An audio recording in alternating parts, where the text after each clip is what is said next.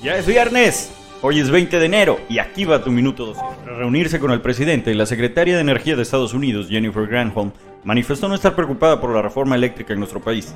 La funcionaria de la Casa Blanca comentó que además de una agenda bilateral de energías limpias, resolverían esta situación como viejos amigos y que al final seríamos sólidos aliados. No sé usted qué piense, parece que le dieron la bendición a la reforma. Estados Unidos exigirá a partir de mañana la vacunación completa contra COVID-19 a quien quiera entrar al país por tierra desde México.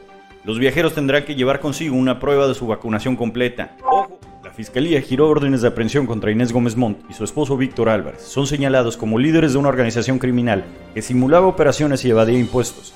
Los cargos en su contra son lavado de dinero, delincuencia organizada y operar con recursos de procedencia ilícita. Caras vemos. Yo soy Mario Juárez y ya estás bien informado. Esto fue Minuto Dosier. Escúchanos por Spotify y nuestro canal de YouTube. Síguenos en Instagram y TikTok como Dosier México.